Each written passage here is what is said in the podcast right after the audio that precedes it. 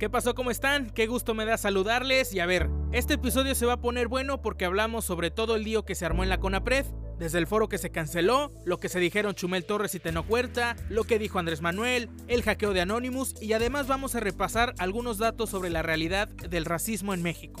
¿Qué les parece si le damos de una vez? Hoy es 18 de junio del año 2020. Buenos días, buenas tardes y buenas noches. Soy Pedro Leal y la información hecha podcast está aquí, en Golpe de Realidad.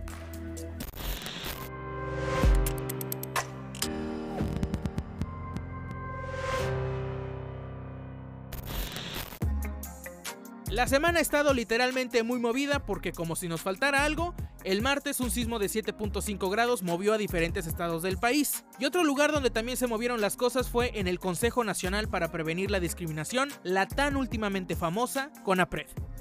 El 17 de junio se iba a realizar un foro sobre el racismo y clasismo en México. Hasta ahí, pues no parece haber problema. Entre los invitados estaban Alejandro Franco, locutor de W Radio, los talentosos actores Maya Zapata y Teno Huerta, y aquí es cuando se arma la polémica porque también estaba invitado el amado por muchos y odiado por otros, Chumel Torres. Si de por sí la invitación de Chumel causó revuelo, el tuit de Beatriz Gutiérrez Müller, la esposa del presidente, fue la estocada final porque cuestionó la invitación de Chumel por los comentarios que en el pasado le ha hecho al hijo del presidente. Y pues ya cuando los de la CONAPRED sintieron que el agua les llegaba al cuello, mejor dijeron, ¿saben qué? Que siempre no, y terminaron cancelando el acto. En Twitter, la CONAPRED escribió que el foro se había pensado para que personas con posturas disonantes pudieran discutir sobre el racismo. Y a ver, es por esta razón que creo que el foro no debió ser cancelado por la CONAPRED. Y vamos, se hubieran lanzado al ruedo al costo que fuera. Y para justificar esto, me baso en lo que dijo la académica Marta Lamas en el programa Agenda Pública. Porque a ver, ¿qué tipo de debate vamos a tener si cuando se tiene que debatir solo van a estar los que están a favor de una misma posición? ¿Qué tipo de debate público vamos a tener en donde podamos defender una libertad de expresión y al mismo tiempo entender que hay posiciones muy groseras, muy, muy negativas, muy racistas, muy misóginas, pero que prohibir que eso se ventile.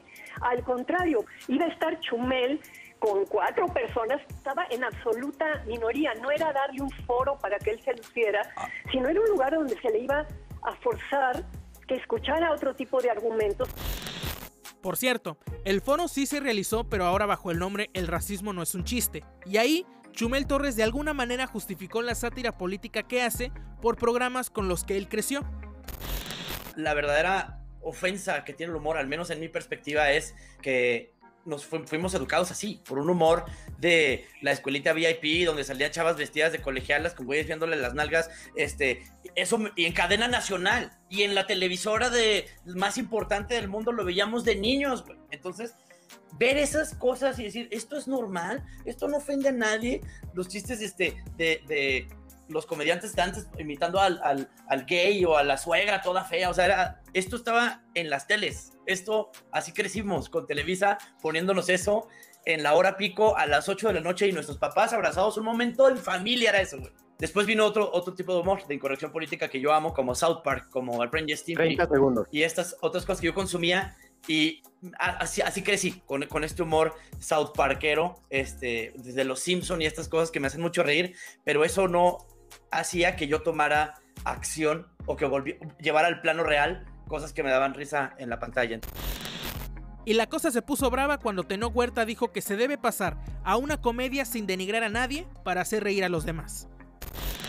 Yo también me crié con esa, con esa comedia, pero carajo, fui a la universidad y puedo pensar un poco más, puedo empezar a cambiar mi discurso. Nos pagan para crear discursos, somos creadores de contenido, así que podemos echarle un poquito más de ganas, pasar de la, de la comedia fácil donde se denigra y se racializa a un grupo para hacer reír a otros. No va así la comedia, no debe de ser así la comedia. Ya estamos en el 2020 y creo que tenemos que dar un paso más allá porque para eso nos pagan. Así que por favor podríamos empezar a revolucionar un poco la cabeza para empezar a contar otro tipo de chistes y hablar desde otro lado, porque la corrección o la incorrección política no significa no decir o decir algo. Lo que significa es que tienes que hacer comedia desde otro lado porque no es posible que sigamos agrediendo a la gente por condiciones de las que no son culpables, como el lugar donde nacieron, su capacidad económica o la melanina en la piel. Se puso bueno el tiro, ¿no? Y bueno, cuando le preguntaron al presidente sobre el foro, dijo que apenas, apenas si se había enterado que existía la CONAPRED.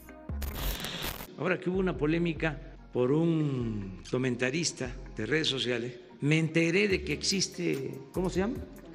CONAPREP. ¿Cómo es que se llama esto? ¿Para qué se creó? para evitar el racismo y, y la discriminación. El presidente no sabía de su existencia en dos ocasiones en el último año, Alexandra Haas y Mónica Maxice, ambas extitulares del CONAPRED, estuvieron en las conferencias matutinas. Y como esto no terminó ahí, luego el presidente preguntó que si la gente conocía al CONAPRED y dijo que tenía que desaparecer. Pero yo le pregunto a la gente que nos está viendo, ¿sabían que existía ese organismo? Que por cierto, ¿cómo se llama? CONAPRED. CONAPRED. Ah, pero todos estos organismos consumen presupuesto. Deje desaparecer con Sí, y que eh, la Secretaría de Gobernación se haga cargo. Es una realidad que hay organismos que tienen mucho presupuesto y que no lo ejercen como deberían. Pero también hay que recordar que estos organismos fueron precisamente creados porque la gente dejó de confiar en la transparencia de las secretarías de gobierno. Y mientras tanto, la Secretaría de Gobernación le pidió la renuncia a Mónica Maxice tres años antes de terminar su cargo. Ahora, no hay que olvidar que el racismo en México existe, aunque lo queramos negar.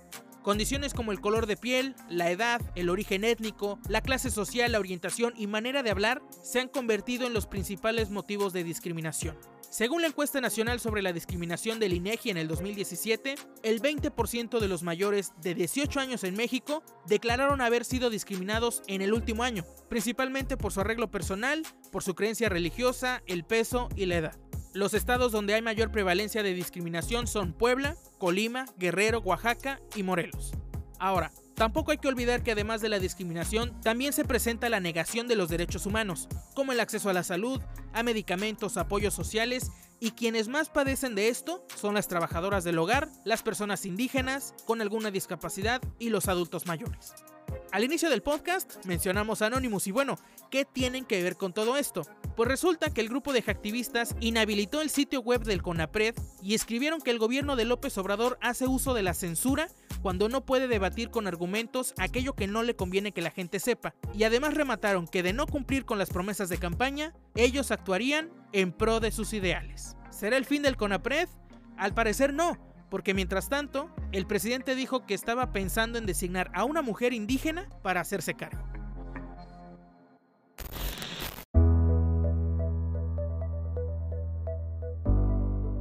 Listo, así llegamos al final del episodio 22 de Golpe de Realidad. Muchas gracias por darle play, cuídense mucho y nos escuchamos la próxima semana, ya saben dónde.